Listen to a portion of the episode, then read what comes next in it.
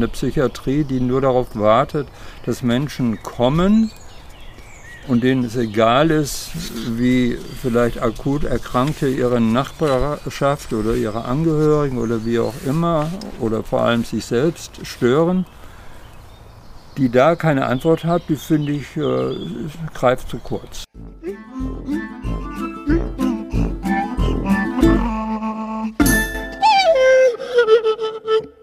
Liebe Hörerinnen und Hörer, heute freue ich mich ganz besonders, Klaus Marscher zu begrüßen, der ja ein lang, langer Freund, langer Weggefährte in Sachen Psychiatrie, aber auch weit darüber hinaus, hier zum Gespräch. Das finde ich toll. Und ähm, ich würde den Klaus so beschreiben, äh, dass er einer der ganz frühen Leute in der Kölner Psychiatrie war.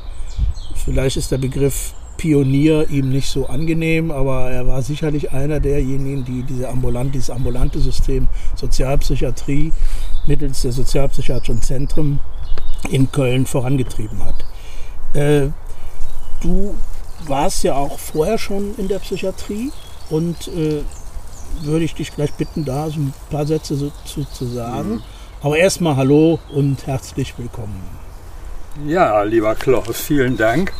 Vielleicht solltest du nicht äh, vergessen zu sagen, dass wir hier im Garten sitzen, in unserem gemeinsamen Schrebergarten. Genau, genau. So weit haben wir es gebracht in unserem Sozialarbeiterleben. So ist es. Und äh, ja, danke für die freundliche Begrüßung. Sehr schön. Ja, wir sitzen hier unter dem Pflaumenbaum. Ja, äh, deine Frage war ja, was mich äh, inspiriert hat. Genau. Ja, das ist eine schwierige Frage. Es war natürlich, ähm, also ich, ich hatte Berührung mit der Psychiatrie, die mich also äh, nachhaltig beeindruckt hat, eigentlich in einem Job. Ich habe nämlich in, als Student in äh, einem Wachsaal der mhm. Uniklinik ähm, Nachtdienst gemacht. Das wurde damals gut bezahlt, mhm. war ein begehrter Job. Und da bin ich das erste Mal so ganz massiv mit, äh, mit Verrücktheit äh, konfrontiert worden. Also nicht der alltäglichen Verrücktheit, sondern Menschen, die man als verrückt bezeichnet. Er hat mich wirklich beeindruckt, dass, er, dass ich da einen jungen Mann traf, den ich aus der Kneipe kannte. In der Kneipe war er so das, was man heute sagen würde, ein Verschwörungstheoretiker, der war so äh, elektronikaffin. Und das fanden wir immer ganz äh, anregend und lustig und äh, manchmal auch sehr ja, richtig, was er sagte. Und dann traf ich ihn plötzlich als Patient in dieser Wachstation. Und äh, ja, und konnte mich eigentlich da über die gleichen Themen ganz gut unterhalten. Also das hat mich so beeindruckt. Das zweite war, dass so ein Zwei-Meter-Mann, also ich bin ja selbst schon 1,90, mhm. ähm, so ein Typ Tennisspieler plötzlich vor mir auf die Knie fiel und in mir Jesus sah. Gut, ich sah damals auch so aus, aber mhm. äh, gut. Aber das waren so, so, äh, äh, so Begegnungen, die mich schon äh, sehr beeindruckt haben. Dazu kam natürlich, dass damals, das waren ja so die 68er, äh, dass äh, die ja, dass soziale Randgruppen, sag ich mal, so ja, quasi von Interesse waren. Es war auch schick, sich damit zu beschäftigen. Dazu kam. Wann war das ungefähr? Also naja, in den 70er Jahren. Ne? Noch. Ne? Und dann äh, kam äh, die italienische Psychiatrie. Ne? Da bist du jetzt zeitlich wahrscheinlich viel orientierter. Aber da mit diesem wunderbaren Buch Freiheit heilt, ne? mhm. ne? das hat uns alle angesprochen. Aber auch so Theoretiker wie Lenk und Cooper aus England, die fand ich dann damals einfach gut, muss ich sagen. Mhm. Ich hatte dann das Glück, äh, in einem Wohnheim anzufangen. Das Wohnheim, äh, das war auch äh, schon eigentlich der erste Baustein der Gemeindepsychiatrie. es war nämlich ein kleines Wohnheim mit 27 Plätzen. In dem sind die 27 Patienten aufgenommen worden, die äh, bei der Schließung dieser Klinik Brauweiler, ich glaube, du hattest darüber mal berichtet, ja, ja. die musste geschlossen werden aus äh, Skandal äh, trächtigen Gründen. Und das waren die 27, die, ähm, ja, die, von denen man annahm, äh, dass sie nicht entlassen werden können, also nicht so in die Normalität entlassen werden können. Und deswegen hatte man da auch recht großzügig ein äh, Wohnheim finanziert. Und da habe ich dann angefangen vom ersten Tag an.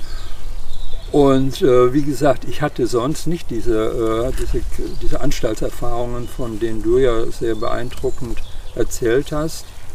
Ähm, aber ich hatte so ein Bild von psychisch kranken Menschen und war völlig überrascht, dass ich da wirklich Menschen begegnet bin, mit denen ich mich ganz wunderbar unterhalten konnte. Hm, und hm. die mir sagen konnten, was sie gut finden und was sie schlecht finden, Hm. die Kritik äußern konnten, die Forderungen stellten und so weiter. Das fand ich wirklich eine, eine ganz tolle Erfahrung.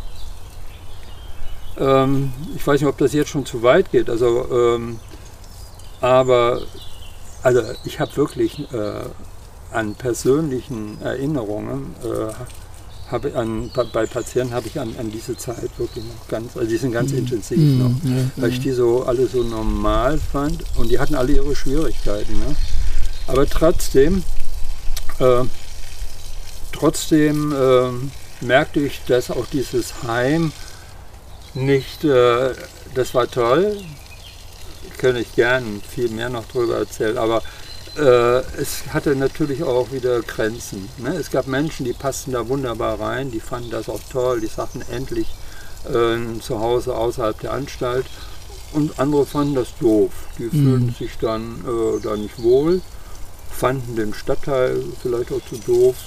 Oder, äh, das fand ich auch mal interessant, einer sagte, nee, das sind ja nur kranke Leute und äh, außerdem ist dieses ganze äh, Mitarbeiterteam ist ja auch schon äh, infiltriert sozusagen. Ne? Also das sind, das heißt, man merkte, da, das war auch wieder nicht der Stein der Weißen. Ich habe dann äh, eine Chance genutzt, äh, in einer psychosozialen Kontakt- und Beratungsstelle anzufangen. Das war eine von dreien, glaube ich, in Köln. Ja, es Äh, drei damals. Drei ne? damals. Mhm. Ne? Und ähm, ja, weil ich das spannend fand äh, und dachte, naja, da sammeln sich eigentlich alle Leute, die irgendwie ein Anliegen haben in dem Bereich und ja, und, äh, und äh, ne, mit dem man irgendwie vielleicht auch irgendwas weiterentwickeln kann. Auf jeden Fall fand ich die Einrichtung an sich schon sehr, sehr äh, Mhm. gut. Hast du da eigentlich gearbeitet oder, oder auch Ja, neben? gearbeitet. Ja? Also in der Kontakt- und Beratungsstelle war ich einer von zwei Sozialarbeitern. Mhm. Also eine Sozialarbeiterin und Sozialarbeiter. Mm, Ich habe da fest gearbeitet und ähm, ja, habe auch sieben Jahre da gearbeitet. Ist so übrigens auch sieben Jahre im Wohnheim, dann sieben Jahre Mhm. in der Kontakt- und Beratungsstelle. Mhm. Und das fand ich schon, ähm, ja, in der Zeit hat sich dann natürlich auch viel in der, in der gemeindepsychiatrischen Entwicklung getan. Ne? Also damals war natürlich die Psychiatrie-Enquete, glaube ich, die war schon geschrieben. Mhm. Dann gab es das Modellprogramm Psychiatrie, ganz wichtig. Ne? Äh, da wurde ja nun wirklich modellhaft ausprobiert, was eigentlich so an ambulanten, äh, an ambulanten äh, Einrichtungen nötig ist oder wie Psychiatrie überhaupt organisiert sein muss. Und dann äh, gab es eben die Empfehlungen der Expertenkommission und so weiter. Ich hatte auch das Glück damals mit also guten Leuten, die über mir standen, also Psychiatriereferent und Leiterin des psychiatrischen Dienstes und so weiter, auch an dem Konzept des SBZ Ah, ja. da mitzustrecken. Mhm. Das muss ja eine spannende Zeit gewesen sein. Ne? Also ich meine, ich bin ja da auch in der Zeit unterwegs gewesen, aber ich glaube, aus der Perspektive, der städtischen Perspektive heraus, hat sich das auch schon nochmal noch mal anders ange, angesehen, finde ich. Aber oder? was meinst du unter, verstehst du unter städtischer Perspektive? Ja, dass du, dass du so, das war ja am Ende, ich weiß nicht, ob die Kontakt und Beratung, also diese Kontaktstellen da auch in städtischer oder städtische An, Einrichtungen waren, so meine ich das. Ne? Also Ja, das waren zwar städtische Einrichtungen, äh, die waren, gehörten auch zu dem sozialpsychiatrischen Dienst. aha. Ähm, zwei, dann gab es aber auch zwei weitere, es gab vier übrigens, die dann Mhm. äh, ne, äh, bei, bei Caritas äh, und äh, der Klinik, glaube ich, bei den Alexianern angesiedelt waren. So genau weiß ich es gar nicht mehr. Also die Städte, es war zwar städtisch, aber es war doch auch wieder nicht stadtnah. Also ich habe mich Mhm. nie als städtischer Mitarbeiter in dem Sinne gefühlt. sondern ich hatte einen Auftrag, der auch weit außen, außerhalb der Behörde lag und man hatte halt seinen geregelten Ärger mit der Verwaltung. Mhm. Das war immer das, sagen wir mal, das, wo es auffiel. Ne? Mhm. Mhm. Aber ansonsten hatte das als, äh, für mich als städtischer Mitarbeiter keine große Bedeutung. Ähm, vielleicht daher hatte ich auch nie so Berührungsängste wie freie Träger. Du hattest das in einem deiner letzten mhm. äh, Podcasts äh, beschrieben äh, zu, zu dem sozialpsychiatrischen Dienst. Mhm. Aber die, du bist ja, also das war diese, diese Kontaktstelle, wo du da warst, die war ja nicht in diesem Stadtteil Mülheim. Doch. Ne? Doch, die war auch schon in dem Stadtteil Mülheim, ja. Mhm. Die lag, also wie gesagt, es gab halt äh, ins, insgesamt eben diese vier sehr unterschiedlich ausgestatteten Kontaktstellen. Die waren natürlich von Anfang an zu mager ausgestattet mit mhm. zwei äh, festen Angestellten. Das ist äh, nicht viel. Diese Kontakt- äh, und Beratungsstelle, die lag äh, in der Nähe übrigens des, dieses Wohnheims, in dem ich gearbeitet habe und eben auch mitten in Mülheim. Mhm bei dem Stichwort Mülheim, also für Nicht-Kölner, Mülheim ist ja ein Stadtteil, ein alter Stadtteil von, von Köln, auch ehemals ganz unabhängig von der Stadt Köln gewesen vor langer Zeit. Dieser Stadtteil Mülheim würde mich interessieren, war das was, du bist ja da auch eher zufällig reingeruckt oder rutscht, aber doch hast dich ja doch entschieden, da zu bleiben. War das für dich ein besonderes Kriterium, diesen, diesen Stadtteil da zu wählen oder da zu arbeiten? Nein, eigentlich nicht. Also ich fand äh, diesen Stadtbezirk schon immer interessant. Ich habe übrigens im Studium dort auch in einem äh, selbstverwalteten Altenclub mal gearbeitet. Da fand ich die Menschen schon so interessant. Mhm. Das waren ja, das, äh, Mülheim ist ja ein alter Industriestandort und äh, in dieser Zeit damals äh, war eben so ein großer Strukturwandel. Ähm, und äh, ne, da gab es eben, wie gesagt, die Industrie wanderte ab und äh, die Medienindustrie, die heute sich da rumtummelt, die war noch nicht da. Und das hatte natürlich ganz gravierende äh, Auswirkungen auf diesen Stadtteil. Ähm, das ist immer, wenn da ein Strukturwandel vorliegt, ne, dann ziehen Leute weg, die Wohnungen werden billiger, es wird vieles vernachlässigt. Es zieht aber auch wiederum äh, Menschen mit sozialen äh, oder psychosozialen Problemen äh, an. Mhm. Aber die Urbevölkerung, sage ich mal, der Mülheimer, da war ich wirklich immer interessiert. Mhm. Äh, sehr, sehr fasziniert. Mhm. Ganz äh, ja, selbstbewusste, emanzipierte, gewerkschaftlich, manchmal gewerkschaftlich organisierte alte Menschen. Mhm. Also das äh, kann man sagen. Vielleicht auch äh, zu deiner möglichen weiter nächsten Frage. Wir hatten da auch nie äh, große Schwierigkeiten. Mhm. Äh, also wir hatten keinen Gegenwind äh, aus der Bevölkerung. Ähm, mhm. Ich finde einfach, ja, so eine gewisse, sagen wir mal, soziale Situation schweißt doch manchmal eher zusammen, als dass sie äh, äh, Fremde oder Andersartige äh, ausgrenzt. Meinst du denn aus heutiger Sicht, dass Sie das schon auch mitbekommen haben, dass da ja dann etwas später ja auch dieses Zentrum, also sozialpsychiatrische Zentrum, entstand. Meinst du, dass die Bevölkerung, zumindest die in der Umgebung, da auch davon Kenntnis äh, bekommen hat? Oder habt ihr das sogar aktiv betrieben damals schon? Wir haben das aktiv äh, betrieben. Wir haben also eine Öffentlichkeitsarbeit gemacht. Und, äh, und äh, nun ist es so, ich würde mal sagen, das äh, erreicht natürlich immer wenig Menschen. Hm. Also in der unmittelbaren Nachbarschaft da äh, war ja schon eine gewisse Akzeptanz durch dieses Wohnheim gegeben, glaube ich. Mhm. Ne, also wir hatten da ja also in der Wohnheimzeit auch äh, durchaus, äh, sagen wir mal, äh, problematische Situationen. Ne? Mhm. Also da, wenn zum Beispiel da ein, ein, ein Bewohner in, in, einer akuten Phase da einen Hund attackierte und äh, ne? Und auch, ja, und dann, mhm. da gab es auch Auseinandersetzungen. Und, äh, aber das ist jetzt, wie gesagt, also wir haben uns bemüht, also nach, mit der Einrichtung dann sowieso, mit durch Tag der offenen Tür und so weiter, äh, einen guten Kontakt zur Nachbarschaft herzustellen. Aber wir haben nie einen direkten Gegenwind äh, gespürt. Mhm. Mhm. Das war ja anders. Ich habe davon so ein bisschen erzählt in, in, in, Ehrenfeld, wo ja auch so ein Zentrum, vielleicht muss man es auch nochmal erklären, dass ja in, in allen neuen Kölner Stadtbezirken dann sehr sukzessive, ich weiß gar nicht, wann die das letzte da wirklich eröffnet hat, aber in jedem Stadtbezirk so ein sozialpsychiatrisches Zentrum auch aufgebaut wurde und entstanden ist.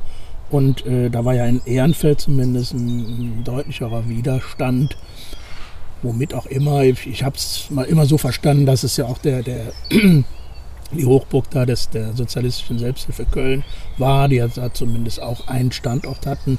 Aber ob das wirklich so war, weiß ich nicht, weil die Stadtbezirke sind ja schon auch ähnlich, so von der mhm. Bevölkerungsstruktur, was ja auch eine bewusste Entscheidung der, der äh, städtischen Förderstellen also, äh, auch war, besonders die Bezirke Ehrenfeld, Mülheim und auch Kalk als erste mit solchen Zentren auszustatten. So ist meine Erinnerung jedenfalls. Ne? Hm. Also, ja, aber ich äh, muss dich da leider enttäuschen. Mhm. Also wir in Mülheim war die Außenstelle des SSK. Ach so, das ja. Nannte ja, sich dann SSM, die haben sich intern, glaube ich, nochmal. Ja, ja, ja, mit denen hatten wir natürlich auch Auseinandersetzungen. Mhm. Ja? Äh, schon zu Wohnheimzeiten. Ja? Mhm. Die haben wir nämlich, äh, die haben gesagt, das ist ja das neue Brauweiler. Ne? Da werden schon wieder Leute, äh, Pati äh, Patienten mhm. äh, kaserniert. Und dann haben wir die eingeladen in die Vollversammlung, ja, und dann haben die Bewohner, die Bewohner haben gesagt, lass uns bitte in Ruhe. Mhm. Also mit Brauweiler, da war der engagiert, das war gut. Ja, da wollten wir raus, aber das ist jetzt hier unsere neue Heimat und äh, lasst uns bitte, ja, und die Mitarbeiter hier, die sind alle unheimlich nett und freundlich mhm. und so. Mhm. Und äh, ja, und, und da war irgendwie auch ein Dialog da. Ne? Es gab auch einige dann, also jetzt aus dem Wohnheim, ne, die äh, an eine erinnere mich, die dann in den SSK oder SSM dann gezogen mhm. sind, weil sie das äh, toller fanden, mhm. besser fanden als das, das Wohnheim. Aber zum Beispiel auch nachher bei allen Veranstaltungen, die wir im SBZ gemacht haben, ist natürlich der SSM immer eingeladen worden. Also auch in die unsere Sektorkonferenz, die wir dann später hatten. Mhm. Ja, das war ein mhm. Teil und da war ja auch dann irgendwie so eine persönliche Beziehung. Ähm, das war jetzt nicht mehr so, also wir waren dann nicht so die, die Feinde. Mhm. Mhm. Ja. Mhm. Aber ich meine, das waren ja dann auch eigentlich ganz gute Voraussetzungen. Ne? Äh, ich wollte aber trotzdem noch was zum Gemeinwesen sagen. Wir hatten auch das große Glück, dass wir eine sehr interessierte Bezirksvertretung hatten, die uns regelrecht angefordert haben. Ja, also das hatte zwar auch, äh, ne, die Geschichten, die dahinter stehen, sind vielleicht nicht so, sie wären interessant, aber ich erzähle sie nicht. Ähm, ja, die haben richtig äh, gefordert, dass sie für den Stadtbezirk Mülheim äh, ein sozialpsychiatrisches Zentrum haben wollen. Ne? Weil das stand ja generell auch in dem Psychiatrieplan drin. Und äh, das verzögerte sich und dann sind sie richtig ärgerlich geworden. Und wir hatten dann immer in der Politik, also in dieser kommunalen Politik, in der Bezirksvertretung, immer auch gute Ansprechpartner. Das heißt aber auch, ah, zum Beispiel sind äh, mehrere Mitglieder des, äh, aus, dem, aus der Bezirksvertretung äh, direkt in den neu gegründeten Förderverein eingestiegen. Und eine Frau, die hat das über ganz über zwei Jahrzehnte als erste Vorsitzende gemacht. Eine ganz tolle, ja, engagierte Frau, die uns auch immer wieder gefordert hat, ja, ein bisschen ja, uns mehr zu mhm. engagieren. Also die war wirklich richtig gut.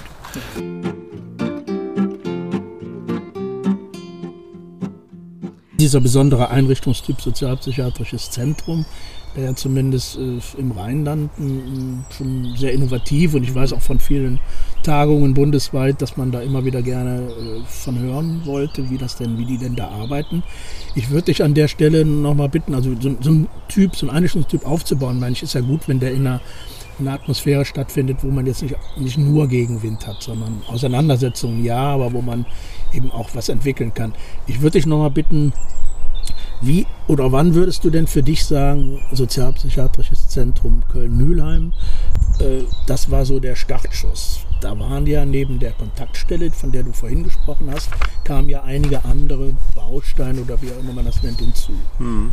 Wann kann, es geht gar nicht um die Jahreszahl, aber wie, wie hat sich das dann entwickelt? Wie ist das dann weiter äh, betrieben worden von dir?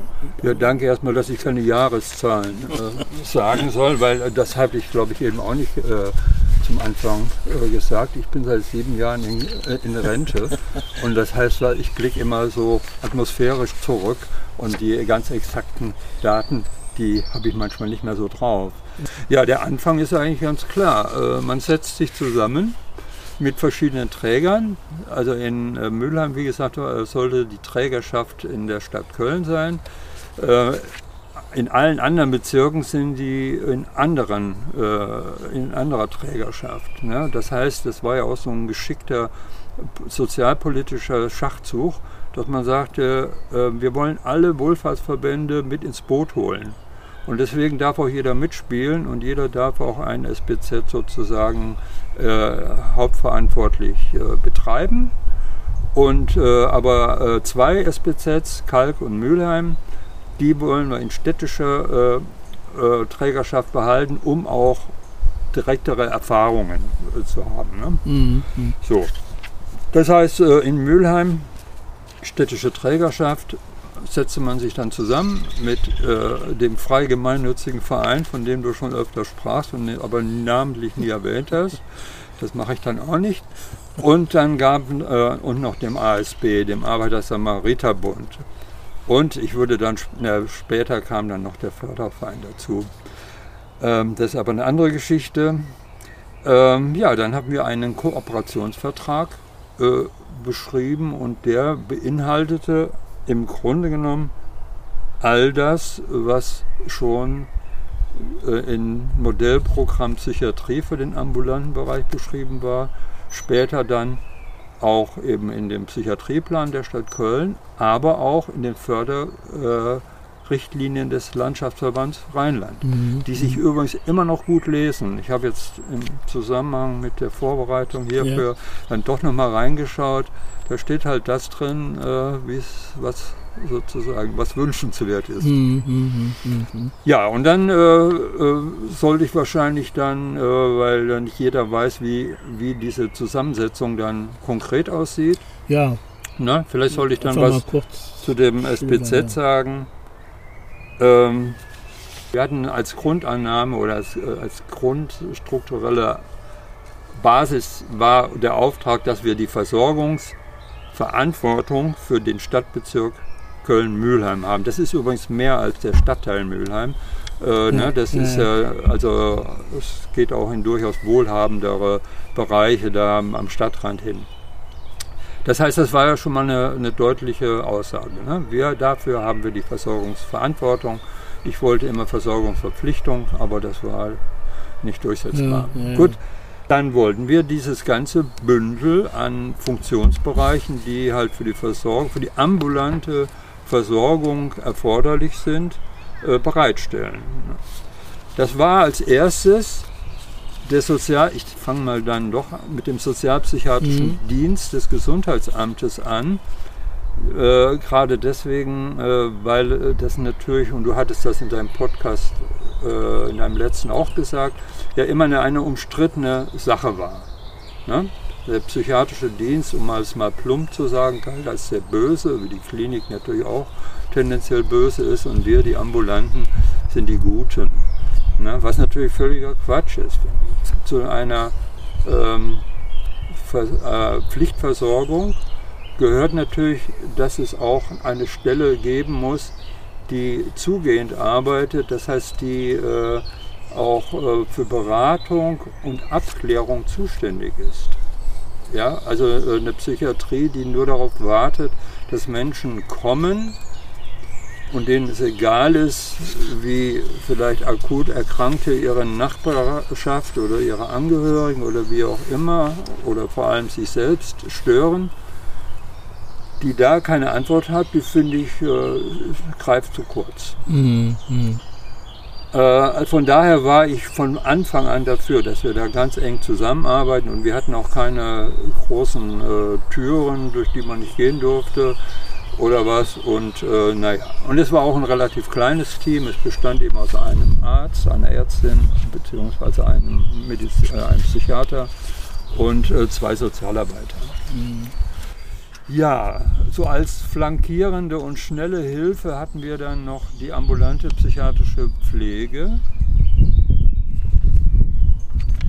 die äh, ja auch auf Grundlage einer äh, Richtlinie der Stadt Köln relativ schnell und unkompliziert eingesetzt werden konnte. Das heißt, Sozialpsychiatrischer Dienst kommt zum Hausbesuch, merkt, da ist Unterstützungsbedarf. Der Betroffene sagt auf die Frage, äh, haben Sie denn was dagegen, wenn wir nochmal kommen oder wenn wir nochmal eine nette Kollegin vorbeischicken?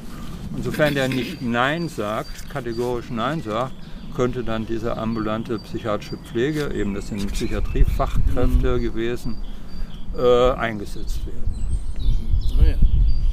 Und äh, da war ja auch ein weiterer Baustein, war ja auch so die Kontaktstelle. Das heißt, das war ja dann schon für die Menschen, die auch in der Lage waren, auch mal rauszukommen aus ihren Wohnungen oder aus dem, wo sie da sich aufhielten, um eben auch mit anderen in Kontakt zu kommen. Aber das war dann so der Weg oder eine Idee. Ja, Moment, ich wollte, es war ja gerade dabei, alle ja. Bausteine einmal so durchzuhecheln. Ja, ja. Äh, wenn da Fragen sind zu Einzelnen, kann ich das gerne noch ausführlich äh, ausführlicher machen. Aber nach diesem APP, ambulanten psychiatrischen Pflege, kam dann noch das sogenannte betreute Wohnen. Ne? Das ist ja, das, äh, die, ja. die Eingliederungshilfe, ähm, die natürlich auch äh, Unterstützung in der eigenen Wohnung liefern, äh, bieten sollte.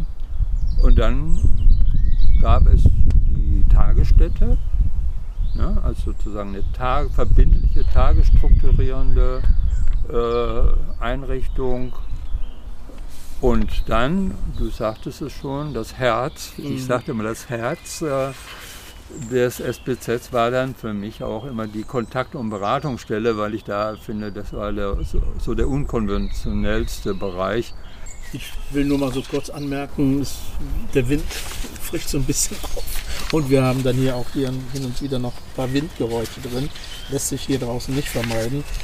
Äh, wir haben das schon jetzt mehrfach gestreift, aber man muss sich ja vorstellen, dass so das Besondere eigentlich an so einem sozialpsychiatrischen Zentrum war, dass eben genau die Bereiche, die du jetzt kurz skizziert hast, auch eng zusammen kooperieren, zusammenarbeiten, die Wege kurz sind, wie man halt so diese ganzen Schlagwörter kennt.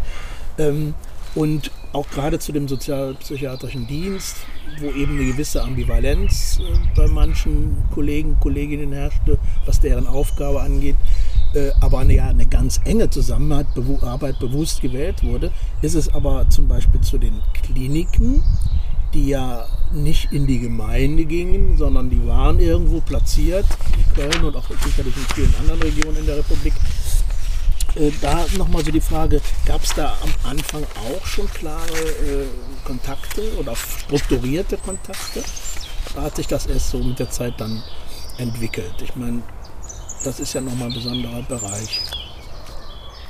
Ja, es hat sich entwickelt, aber es gab auch schon Kontakte. Das heißt, in der Kontakt- und Beratungsstelle, in der ich vorher gearbeitet habe, also bevor ich im SPZ als Koordinator dann tätig war, kam schon einmal die Woche ein Psychiater aus der Klinik. Mhm.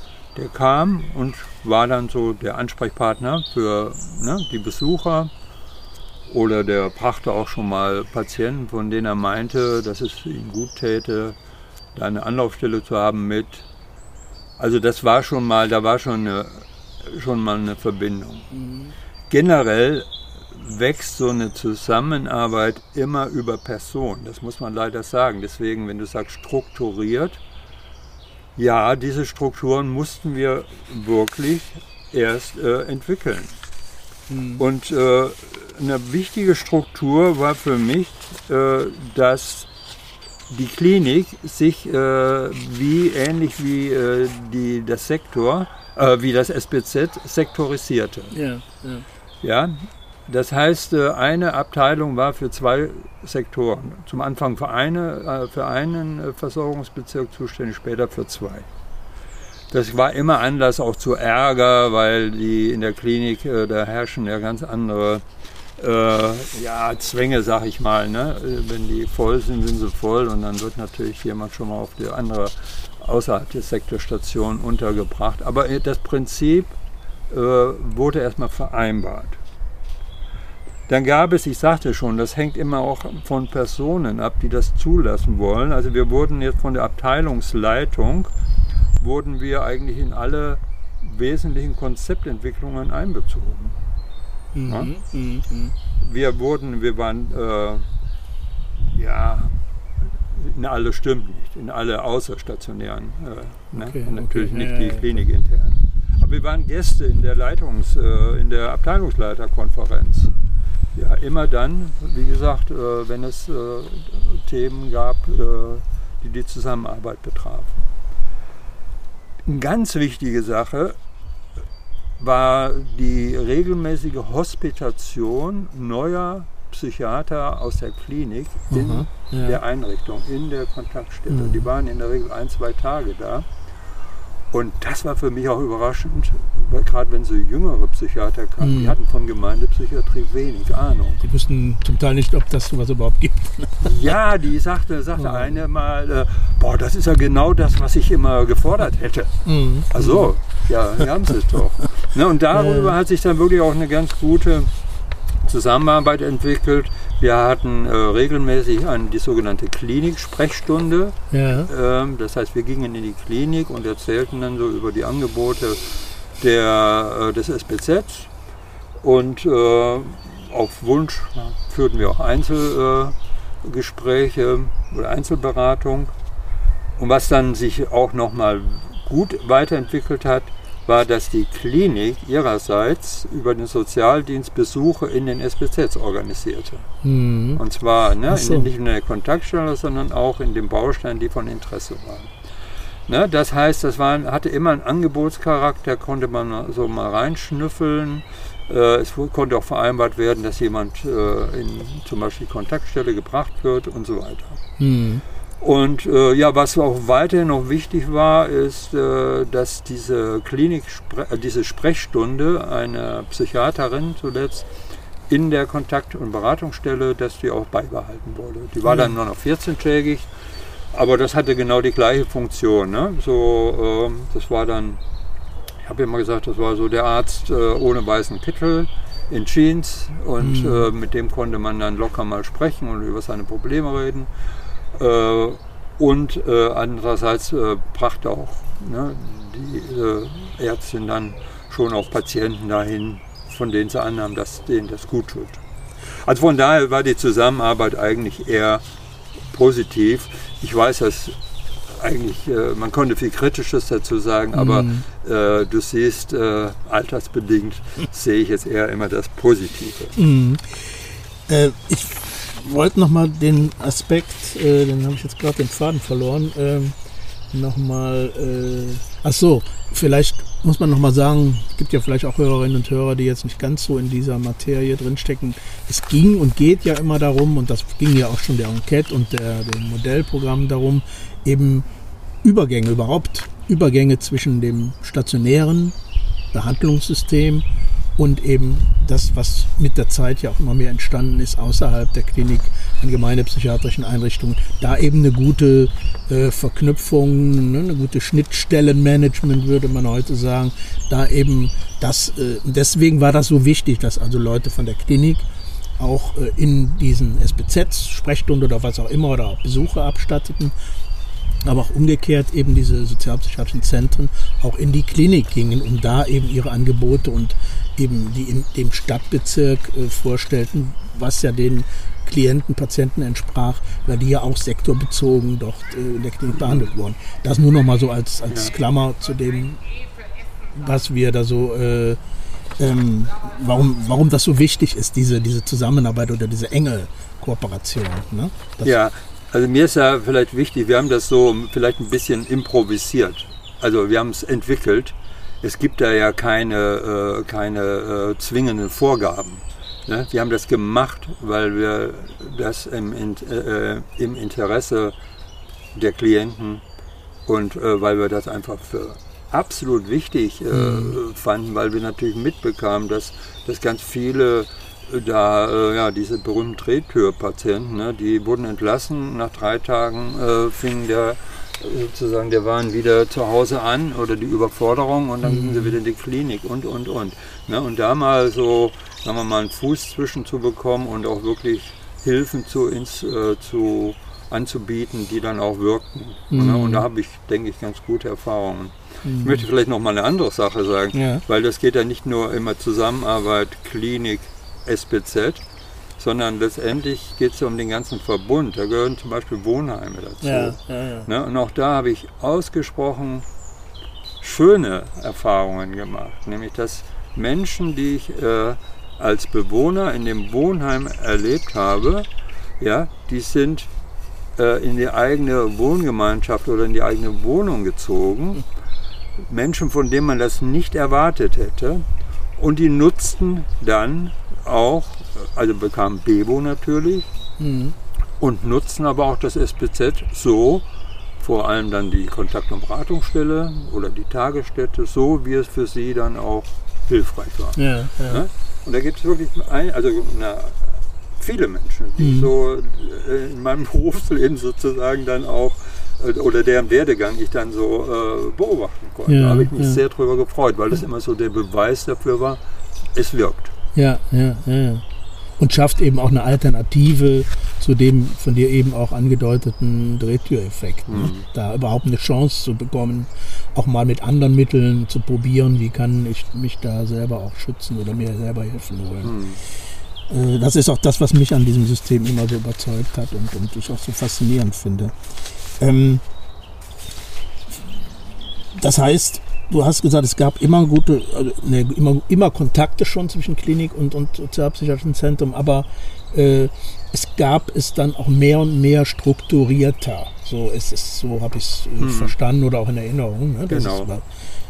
was, was ja immer, was ich ja sehr kritisiere in vielen, in vielen Folgen ja auch immer wieder, dass äh, die, die, die strukturierte Zusammenarbeit oder Kooperation zwischen Klinik und anderen ambulanten Einrichtungen ja, wirklich, äh, das sind, wie sagt man so, Fundstücke. Das ist, das ist nicht so was, was sich über die Republik als Selbstverständlichkeit durchgesetzt hat, leider. Das ist das, was ich, äh, ja, ja, also was ich eben schon sagte, es hängt wirklich von Menschen ab, von Personen, von deren sozialpsychiatrischen Sichtweise, auch ne, sowohl stationär als auch ambulant. Und es ist ja, wenn ich von Mülheim so begeistert berichte, das ist schon in anderen Stadtbezirken viel, viel schwieriger gewesen. Ja, das mhm. war, da mhm. klappte das einfach nicht. Ja, ja, ja. Also das heißt, das ist wirklich mühselige Kleinarbeit und, äh, und immer dranbleiben am Ball, mhm. dann mhm. funktioniert das auch irgendwann.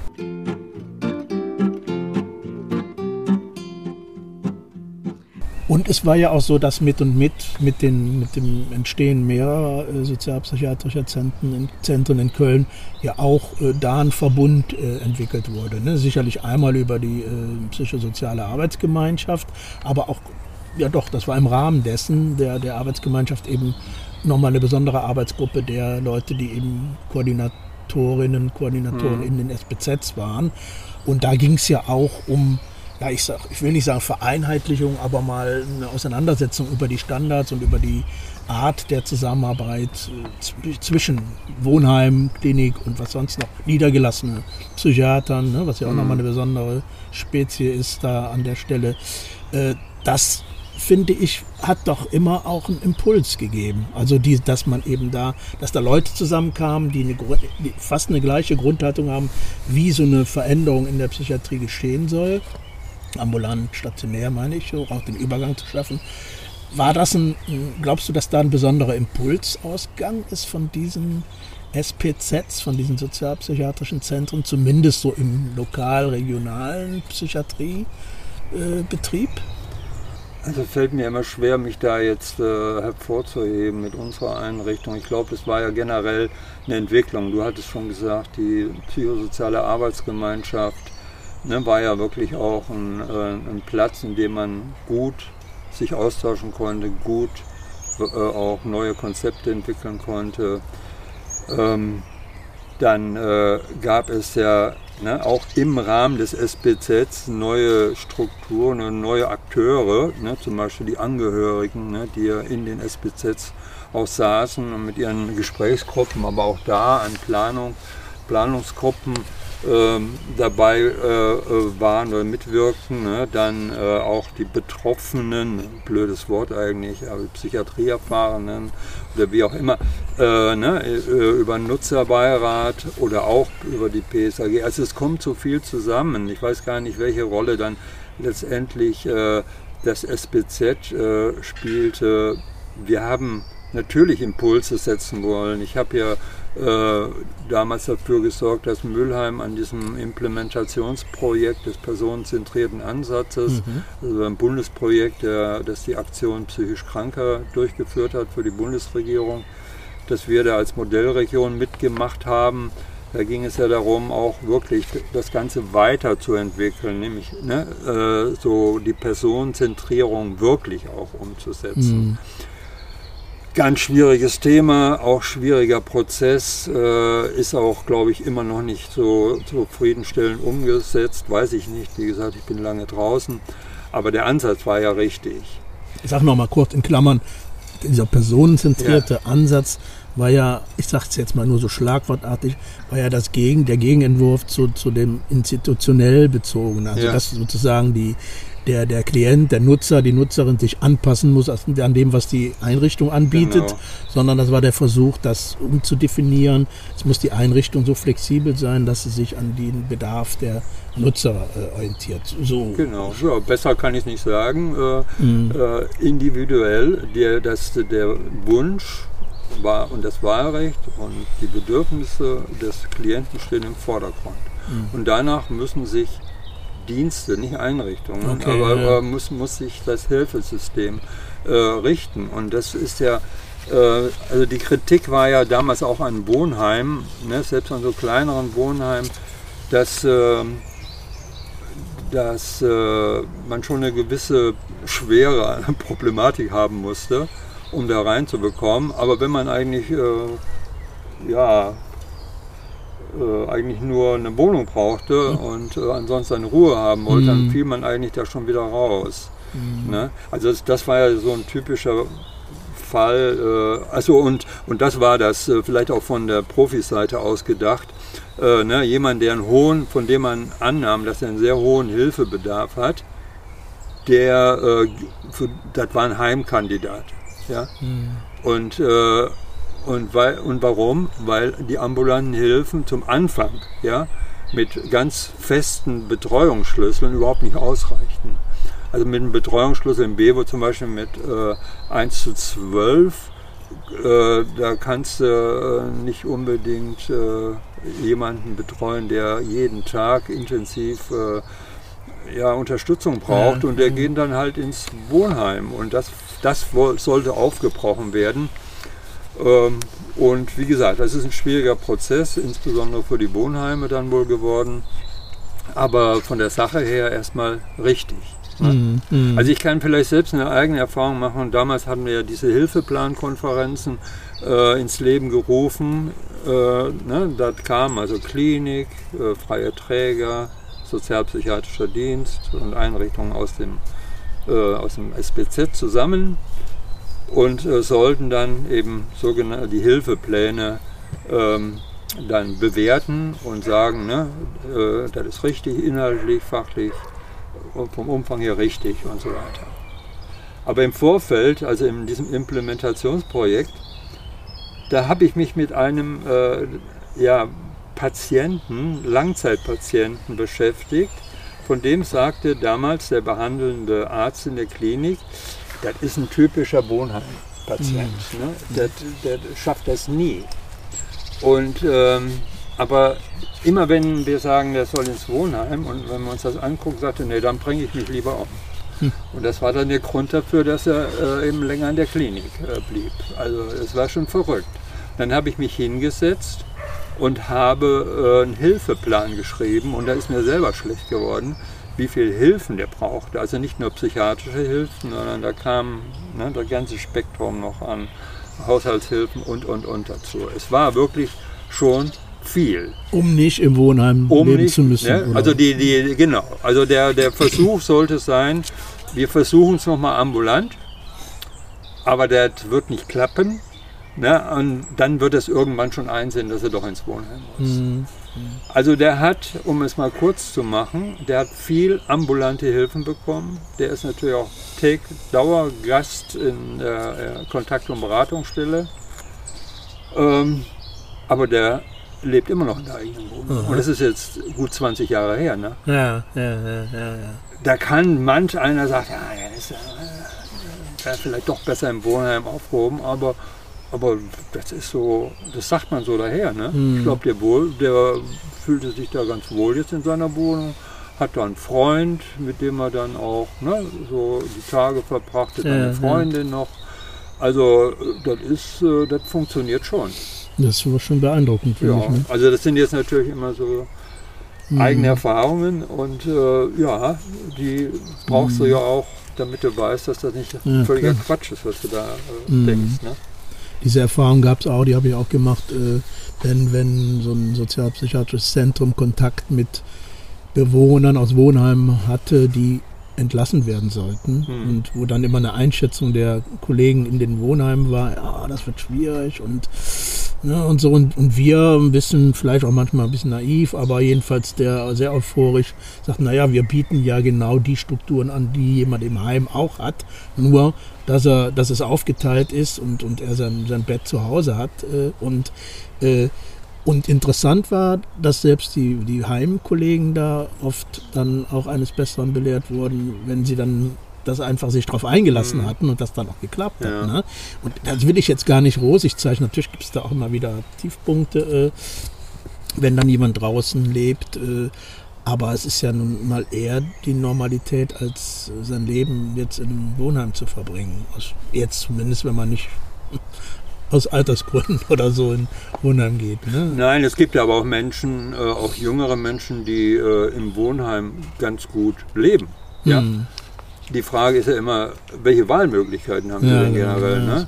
Hm. Und äh, also für viele ist das, die ich kennengelernt habe, die sagen, ja, ich brauche eigentlich äh, die Sicherheit eines Wohnheims. Also Ja. das auch darf Ah, ja, ja, nicht bei der ganzen Euphorie äh, Mhm. und Ambulantisierung darf das nicht vergessen werden. Ne?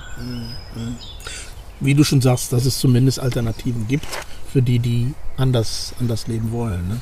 Aber es, du sagtest so ein bisschen so, äh, ob das, äh, ob, ob wir so ein Motor waren, oder? Ja, ob es ein? Impulsgeber so für die psychiatrische Szene, sage ich jetzt mal, in so einer Stadt wie Köln oder auch darüber hinaus in NRW oder was ich noch weiter darüber hinaus. Ne? Also das Ja. eben mit solchen Geschichten oder aufgrund solcher Geschichten auch. Naja, wir haben uns bemüht natürlich. Also äh, ich war ja nie jetzt äh, im, im politischen Geschehen so richtig aktiv. Also meine äh, Ding war wirklich immer vor Ort, ganz praktisch, Mhm. das umzusetzen, was ich für wichtig finde. Aber wir haben natürlich auch wieder in, im Trialog zum Beispiel äh, haben wir eine PowerPoint äh, und eine Broschüre zur Geschichte der sozialpsychiatrischen Zentren ähm, erarbeitet und dem, äh, dem Rat der Stadt Köln vorgelegt und vorgetragen. Ähm, das war, das hat die schwer beeindruckt, glaube ich. Ne? Und das auch im Trialog, also ne? Ja. Betroffene, Angehörige und Profis. Mhm. Das fand ich schon so eine tolle Sache. Dann äh, gibt es natürlich, ach ja, diese ganze Tagungsgeschichten, äh, Geschichten, da, klar, Mhm, ja, ne? ja, klar, Aktion psychisch Kranke oder der APK oder, äh, ne? oder Dachverband. Das sind natürlich auch immer so Orte gewesen, wo man sich dann ausgetauscht hat und versucht hat, äh, dann ja, sich gegenseitig äh, ja, von, von, äh, voneinander zu lernen. Ne? Mhm. Für mich zum Beispiel unheimlich wichtig damals Gütersloher Fortbildungstage, war jedes Jahr. Ja. Klaus Dörner hänge ich an den Lippen. Mhm. Und äh, da waren einfach oft so richtig gute Leute, die gute Modelle äh, umsetzen. Ne? Und dessen Credo war ja auch immer vom Letzten her denken. Ne? Ganz wichtig, ne? Also dass man dann so eben die, die Angebote oder die Versorgung aufzieht und nicht guckt, wer, wer, wer ist am einfachsten, wo kann man viel Geld mitmachen, sage ich jetzt auch mal böse, und äh, dann fallen die anderen dann runter. Ne? Ja, ich würde allerdings nicht dem Letzten sagen, sondern ich würde sagen Ja, immer an dem, der den höchsten und äh, Hilfebedarf hat und der äh, auch nicht immer pflegeleicht ist. An dem muss sich das System äh, bewähren, weil da hast du natürlich recht. Also das ist ja vielleicht heute eher so ein Thema, vermute ich fast. Es bezeichnet sich ja doch als unheimlich viele Menschen als psychisch krank. Mhm. Also ich habe das in den Hilfeplankonferenzen gesehen, dass dann plötzlich, also jedes seelische Leid, was ja breit oder schon, was man nachvollziehen kann, wird dann als eine Krankheit schon bezeichnet. Mhm. Also das, äh, wie gesagt, äh, und damit kann man auch Geld verdienen, aber das, darum geht es nicht. Also die, die, diese Formulierung von Dörner, die bezieht sich da auf seinen Hausphilosophen, der so. äh, den Namen jetzt vergessen, aber der hat das so formuliert, weswegen er da auch diese, Hm. diese Formulierung äh, so Nee, ist auch aufgenommen Inhaltlich ne? richtig. Inhaltlich richtig, aber Ich wollte nur mal sollte man es noch. genau. Ja, äh, ich würde dich gern an der Stelle mit einem, mit einem, also sagen wir mal andersrum gespannt. Ich hatte ja in dem letzten, in der letzten Folge ja schon ein kurzes, einen kurzen Ausschnitt von einer verstorbenen Angehörigen äh, ges- gesendet, wo die da waren die SBZs, die Sozialpsychiatrien, schon 20 Jahre alt. Ne? Das heißt, äh, mittlerweile gibt es, ich muss schon rechnen, gibt es die ältesten 30 Jahre oder noch Hm. älter oder über 30 Jahre. Ne? Ähm, das ist ja eine verdammt lange, äh, lange Zeit und äh, diese ganze Ökonomisierungswelle, die ja nochmal ganz stark auch über das betreute Wohnen und da und auch andere Dienste wie die ambulante psychiatrische Pflege, aber auch andere, die da ja ganz viele dieser Überlegungen und Ansätze zumindest sehr gefährdet hat. Ich will da jetzt nicht näher drauf eingehen, aber diese äh, hat war das so nochmal eine Phase und da würde ich den, den Arndt Schwendi, der ja auch bundesweit recht bekannt ist, auch für seine, ja, für seine Motorwirkung, was die Psychiatriebewegung angeht und ähm, äh, aber eben auch in Köln lebte. Und äh, von daher ein Zitat kurz äh, und ich würde dich bitten, das einfach zu kommentieren nochmal. Also Arndt Schwendi hat schon in dem Interview eben vor langer Zeit, das ist schon über zehn oder zwölf Jahre her, mal gesagt, und das ist jetzt das Zitat, wenn die ambulanten sozialpsychiatrischen Zentren keine Ghettos werden sollen, die Gefahr besteht, das beklagen ja viele, die das betreiben, es ist kein Vorwurf, dann müssen sie wirklich ihre Türen weiter aufmachen für Bürger, die da mitwirken und sie müssen auch Angebote im Fädel oder im Stadtbezirk viel stärker erschließen für die Benutzung durch ihre Klienten. Zitat Ende. Ist da was dran? Aus deinem heutigen Nein, ich glaube, da hat äh, der Arndt Schwendi, den ich ja sehr, sehr schätze, das war, der war ja damals zu der Zeit, als SPZ entwickelt wurden, Psychiatriereferent. Und äh, ja, wirklich, schätze ich sehr. Aber ich finde, äh, da hat er noch äh, zu sehr, glaube ich, die Anstalt im Kopf gehabt. Weil ein SPZ kann gar kein Ghetto sein. Weil der Lebensmittelpunkt ist die eigene Wohnung. Der Lebensmittelpunkt des Menschen ist die eigene Wohnung. Hm. So, das ist erstmal wichtig und, äh, und äh, die äh, Kontakte, die Begegnungen, ne, sind die Nachbarn, ist der Kaufmann, ist, was weiß ich, das Bütchen äh, oder die Volkshochschule oder was auch immer. Ne? Mhm, Also das äh, erstmal vorweg. Ähm, das SBZ hat natürlich also auch diese Funktion äh, eines Schutzraums. Ich habe immer gesagt, das SBZ ist, äh, und da meine ich dann ganz insbesondere auch die, die Kontakt- und Beratungsstelle, ist äh, ein Schutz- und Entwicklungsraum. Schutzraum, genauso wie es, äh, wie es, ja, wie es gesagt ist, da kann ich hingehen, da werde ich verstanden, äh, da kann ich auch nur rumhängen, da kann ich äh, äh, mit meinen Sorgen äh, hinkommen. Da werde ich verstanden, sowohl von anderen Besuchern als auch äh, von den äh, Profis. Ne? Also mm, mm. so. Und das ist ganz wichtig, diesen Schutzraum, äh, ja, den nutzen auch Menschen, die, die dann äh, sich aus dem SBZ rausentwickelt haben, die arbeiten gehen, die, äh, was weiß ich, nebenbei noch zig andere Sachen machen. Aber sie brauchen sozusagen diesen Raum als Rückzugsraum vielleicht auch. Mm. Und gleichzeitig ist dann aber auch die äh, Kontakt- und Beratungsstelle äh, ja so ein Entwicklungsraum. Das heißt, da gibt es äh, jede Menge anregender äh, Angebote. Ne? Das ist nie so wie zum Beispiel, das unterscheidet uns ja wieder in der, äh, von der Klinik. In der Klinik gibt es eine Ergotherapie, Puff. Ne? Dann mhm. werden halt die Leute in die Ergotherapie geschickt. Bei uns ist das ähm, eher so, äh, dass gefragt wird, welche, ne, was von Interesse ist und äh, da wird dann Angebot gemacht. Ne, das ist natürlich manchmal wirklich, das ist banal. Also ist das Kochen natürlich, das ist nie banal gewesen, aber Kochen ist ganz wichtig, aber auch einfache Spiele Nachmittage, äh, dann äh, kreative Angebote, Gruppenangebote bis Musik. Also ich könnte da jetzt wirklich, was ich in den 20 Jahren, in denen ich da gearbeitet habe, erlebt habe an Angeboten, das ist wirklich toll. Das ist aber nicht starr. Ne? Mhm. Wenn das ausläuft und keiner mehr Interesse äh, dran hat, dann läuft das aus. Dann mhm. wird wieder überlegt, was wollte denn?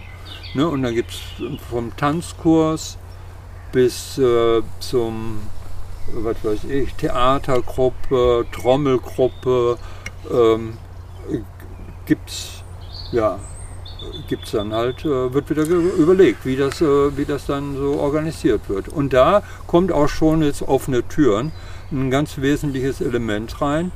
Äh, viele dieser Gruppen werden von, von Bürgern angeboten. Aha, ja, ja. Die werden dann so über die sogenannte Übungsleiterpauschale dann auch so ganz gering vergütet, aber machen das mit einer großen Leidenschaft. Ja. Ne? Und äh, und das ist wirklich eine, eine tolle, tolle Art. Ne? Mhm. Und jetzt kommt dann der nächste Punkt, also das ist so innerhalb, ach doch, da fällt mir noch mal äh, was ein, wir haben auch ein Internetcafé und äh, ne, also wir haben, wir hatten schon zu Zeiten ein Internetcafé, als äh, ich glaube ich zu Hause noch, eins, noch mhm. kein Internet hatte. Und da ist ein Rentner, äh, der hat sich angeboten, auch gegen wirklich eine ganz geringe äh, Vergütung, äh, das aufzubauen und, äh, und Schulungen anzubieten. Mhm. Mhm. Ne? Also toll erstmal. Ne? Das ist wirklich zeitgemäß gewesen und, äh, und es war bürgerschaftliches Engagement und äh, ne? Mhm. Einbringen von Kompetenz. Und die Klienten haben den geliebt, ne? weil das einfach, ja, das so was Normales. Mhm. Dann das andere ist, Türen aufmachen. Äh, wir haben, ja, Übungsleiter hatte ich schon erwähnt, wir haben äh, das für Bürger dieses Zentrum aufgemacht, zum Beispiel, indem wir ein Laienhelferprojekt hatten. Auch Laienhilfe ist immer ein bisschen umstritten, aber mhm. es sind halt äh, engagierte Bürger, die irgendwie sich da einbringen wollten. Und als ein wichtiges Projekt war der sogenannte Sonntagstreff im SBZ. Mhm. Das heißt, dann haben oh, profifrei sozusagen, haben diese Ehrenamtler 14-tägig die Kontaktstelle Sonntagnachmittags aufgemacht. Mhm. Ähm, ja, das läuft seit Anfang an quasi. Mhm. Ne? Die sind geschult worden. ähm, damals von Klaus Norbert Nee, ja auch so ein bunter Hund der mhm. Psychiatrie-Szene. Und äh, die machen einfach tolle Erfahrungen, äh, mhm. gegenseitig, beidseitig. Ne?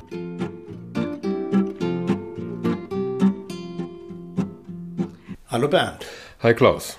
Ja, wir haben ja schon einiges an politischen Gesprächsstoff heute hier durchgenudelt. Jetzt wirst du aber auch heute noch mal etwas politischer in, deinen, in deinem Songbeitrag, oder? Im Songbeitrag, ja. Also der Urheber des Songs ist ein bekannter politischer Liedermacher aus den 60er und 70er Jahren, der mich damals sehr beeindruckt hat und äh, dem ich lange gefolgt bin. Ich muss sagen, ich hatte den wirklich schon ein bisschen vergessen, aber habe dann jetzt noch mal reingehört und äh, finde das einfach toll. Und man wird in diese Zeit da schon reinkatapultiert. Aber ich will jetzt auch nicht länger rum, rumdeuteln lassen. Deutel ruhig. Na, ich finde es ja schön, dass du sagst, äh, du hättest ihn fast vergessen gehabt. Immerhin äh, gab es was zu vergessen und es ist dir wieder eingefallen. Eingefallen, ja, ist doch genau. klasse. Ja, okay, dann lass mal Gut. hören. Ihr seid heute zu zweit. Klaus und nochmal Klaus, hallo und liebe Zuhörer. Mai 2021, Lockdown, Corona-Pandemie und kein Ende abzusehen. In seinem Wortbeitrag berichtet Klaus Marschall, Klaus, der zweite Klaus, uns heute seine Erfahrungen als Beschäftigter in der Kölner Psychiatrie von den späten 60ern bzw. frühen 70ern bis heute. Dafür einen passenden Soundtrack finden? Nichts leichter als das, dachte ich. Zu Anfang eures Gesprächs, das wir jetzt schon gehört haben, sagst du, Klaus, Jansen Kaiser, ihr sitzt unter dem Pflaumenbaum in eurem gemeinsamen Schrebergarten. Zwei ältere Herren im Garten unter einem Pflaumenbaum. Ein ruhiges, idyllisches Bild. Herrlich. Da ist mir der Song eines deutschen Liedermachers eingefallen, der mir und sicher auch einigen anderen viel bedeutet hat. Das haben wir ja eben schon kurz angeschnitten. Einer der wichtigsten politischen Liedermacher der Bundesrepublik. Franz Josef Degenhardt. Er hat nicht nur kämpferische politische Songs gemacht wie Spiel nicht mit den Schmuddelkindern, was vielleicht sein bekanntestes Lied ist, sondern auch poetische Titel wie den, den ich für heute ausgesucht habe. Kommt an den Tisch unter Pflaumenbäumen. Hier beschreibt er ein Idyll, das wir alle brauchen. Heute mehr denn je, finde ich. Nicht nur, weil Frühling ist. Solange wir uns doch unter Pflaumenbäumen zum Gespräch treffen, ist nicht alles verloren. Ich finde, der Pflaumenbaum ist ein sehr gelungenes Bild, das gut ins Rheinland passt. Lasst uns, wie Degenhardt sagt, wieder gute Geschichten erzählen von damals und heute. Denn unsere Sache, die steht nicht schlecht. Ich finde, das beschreibt euer Gespräch absolut treffend. Denn unsere Sache, die steht nicht schlecht. Es geht natürlich auch ohne Pflaumenbaum. Wichtig ist, dass wir miteinander sprechen. As the present now will later be past, for the times they are changing. Freiheit heilt auch nach dem Lockdown. Kommt an den Tisch unter Pflaumenbäumen. Kommt an den Tisch unter Pflaumenbäumen. Der Hammel ist gar überm Lauch. Paprika soll uns im Halse brennen.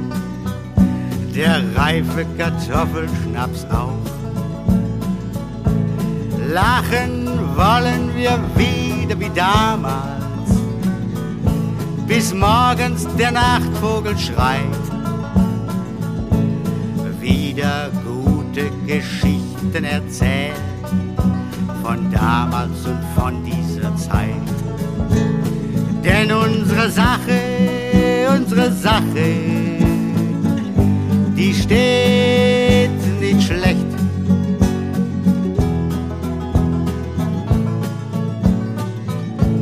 sicher, wir sind ganz schön mitgenommen. Die Stimmen sind heiser vom Schrei.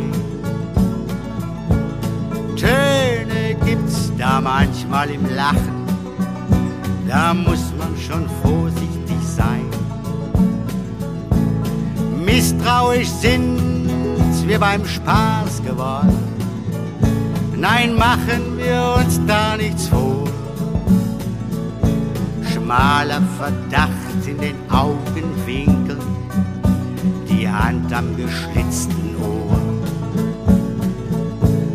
Doch unsere Sache, unsere Sache, die steht nicht schlecht.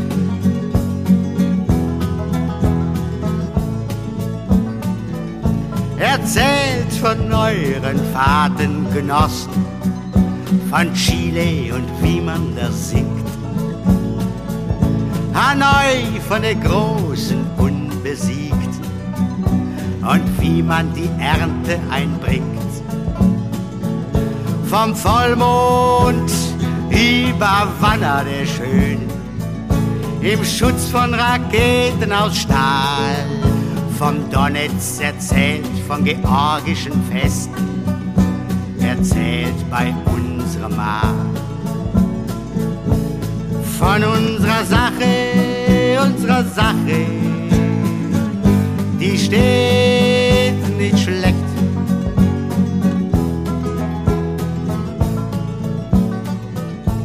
Sicher sind auch unsere Schwierigkeiten.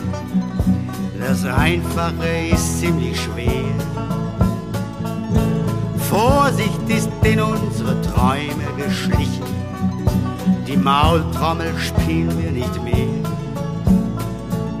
Erzähl aber auch von den Streiks und Aktionen, von Festen und von unserem Spaß.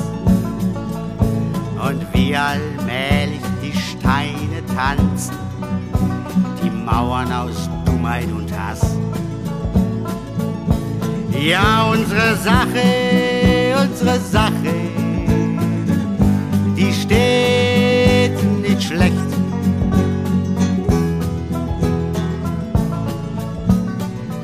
Also kommt an den Tisch unter Pflaumenbäumen, der Hammel ist gar überm Lauch. Paprika soll uns im Halse brennen, der reife Kartoffelschnaps auch. Harmonika spielen wir uns Trompeten, elektrischen Bass und Schalmein und werden noch unter den Bäumen liegen, wenn morgens die Nachtvögel schreien. Denn unsere Sache, unsere Sache, die steht nicht schlecht. Denn unsere Sache, unsere Sache, die steht nicht schlecht. Ja, liebe Hörerinnen und Hörer, was für schöne, interessante und voluminante Texte. Das hat mir nochmal gut gefallen und auch die anderen Lieder und Texte von Franz Josef Degenhardt sind durchaus nochmal hörenswert. Einen kürzeren zweiten Teil des Gesprächs mit Klaus Marschall wird es in einer der nächsten äh, Podcast-Episoden geben. Ich bedanke mich fürs Zuhören heute äh, bei der 16. Episode unseres Podcasts vom Wachsaal in die Gemeinde und freue mich, wenn ihr uns weiterempfehlt, abonniert und auch in 14 Tagen äh, wieder dabei seid. Macht es gut und ich hoffe, es wird langsam etwas Frühling. Ciao.